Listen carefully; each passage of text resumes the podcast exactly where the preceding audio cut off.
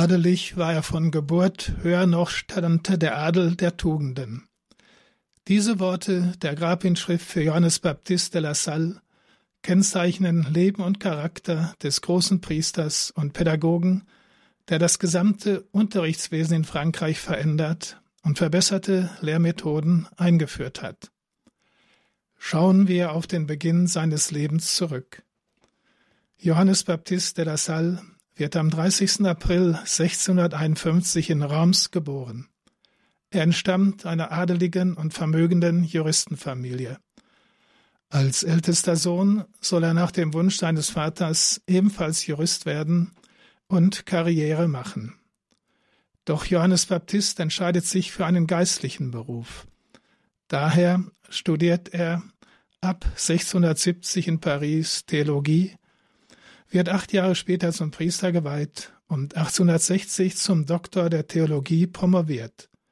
Zudem wird er zum Domherr der Kathedrale seiner Heimatstadt Reims ernannt. Schon früh hat der gebildete und mitfühlende junge Mann ein Herz und ein Auge für die sozialen Nöte der unteren Bevölkerungsschichten. Vor allem das Leid der Kinder und Jugendlichen dieser Familien rührt ihn an. Hier will er helfen und hier sieht er seine Aufgabe.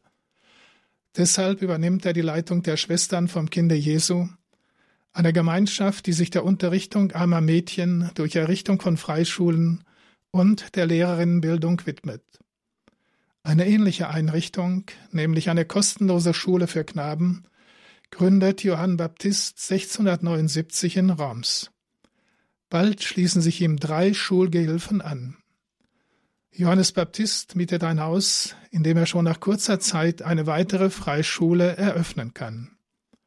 Als er eines Tages feststellt, dass sich die Lehrer Sorge um ihren Lebensunterhalt machen, geht er mit gutem Beispiel voran. Er gibt 1683 sein ehrenvolles und auch finanziell einträgliches Amt als Kanonikus in Reims auf, um sich ganz der Gemeinschaft in seinem Haus zu widmen. Seine Verwandten, die ihr geachtetes Familienmitglied schon als Kardinal sehen, sind entsetzt über seine Entscheidung. Johannes Baptiste de la Salle erkennt die Bedeutung einer guten Lehrerbildung für den Unterricht und die Erziehung junger Menschen. Er beginnt damit, die Lehrer in sein Haus aufzunehmen und setzt dafür auch sein Familienvermögen ein. Aus der unter einem Dach lebenden Gemeinschaft der armen Schullehrer bildet sich schließlich wie von selbst das Institut der Brüder der christlichen Schulen, auch Schulbrüder genannt. Im Jahre 1684 legen Johannes Baptiste de la Salle und seine Mitbrüder das Gelübde der klösterlichen Gemeinschaft ab. Die Gesellschaft dient zunächst ausschließlich dazu, die christliche Erziehung zu verbessern. Dazu entstehen Sonntagsschulen, Realschulen und Erziehungsanstalten für verwahrloste Jugendliche sowie Lehrerseminare. Die neue Gemeinschaft findet rasch Ausbreitung in Frankreich. In Paris und zahlreichen Städten des Landes entstehen weitere Freischulen. 1699 gründet er eine Gewerbeschule für Lehrlinge und junge Arbeiter mit Unterricht am arbeitsfreien Sonntag. Diese gilt als erste französische Gewerbeschule. Johannes Baptist veröffentlicht zahlreiche Artikel zur praktischen Arbeit in den Schulen. Pädagogisch werden neue Wege beschritten mit lebensnahem Unterricht. Das Erziehungsprogramm ist auf die tatsächlichen Bedürfnisse der Jugendlichen ausgerichtet. Neu ist, dass der Unterricht nicht einzeln, sondern im Rahmen einer Klasse erteilt wird. Unterrichtssprache ist nicht mehr Latein, sondern die Muttersprache Französisch. Was für uns heute selbstverständlich erscheint, ist damals etwas Neues.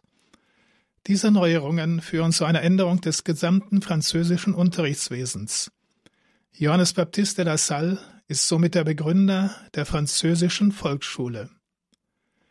Wenn ein Schüler liest, so Johannes Baptist, sollen die anderen zuhören und in ihrem Buch mitlesen. Wenn der Lehrer einen Schüler verbessert, können alle daraus etwas lernen. Die Schulbrüder sollen die Herzen der Kinder gewinnen und ihnen mit der Strenge eines Vaters und der Liebe einer Mutter begegnen. Vor allem aber sollen sie selbst ausführen, was sie von anderen verlangen. Damit beruht die Bildung, die vermittelt werden soll, auf einem lebendigen Christentum. Johannes Baptist handelt nach dem Motto Wer Christus nicht kennt, kann kein guter Erzieher der Jugend sein. Die Statuten der Schulbrüder werden von Papst und König bestätigt. Der Orden verbreitet sich immer weiter in der ganzen Welt. Die christlichen Schulbrüder sind heute einer der größten Orden überhaupt. Johann Baptiste de la Salle stirbt im Jahre 1719 in Rouen mit 68 Jahren. Seine Gebeine werden mehrmals übertragen. Zunächst mit der Verlegung des Mutterhauses in der Französischen Revolution nach Lembeek in Belgien und schließlich 1937 nach Rom. 1888 wird Johannes Baptiste de la Salle selig und im Mai 1900 heilig gesprochen. 1950 ernennt ihn Papst Pius XII. zum Patron der Lehrer und Erzieher.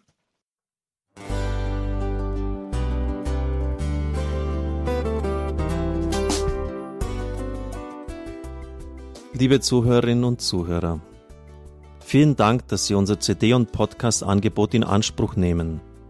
Wir freuen uns, dass unsere Sendungen auf diese Weise verbreitet werden.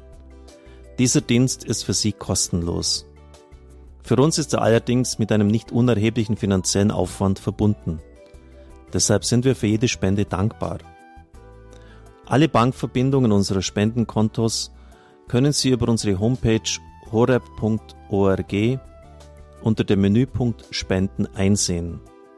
Dort besteht auch die Möglichkeit, online zu spenden.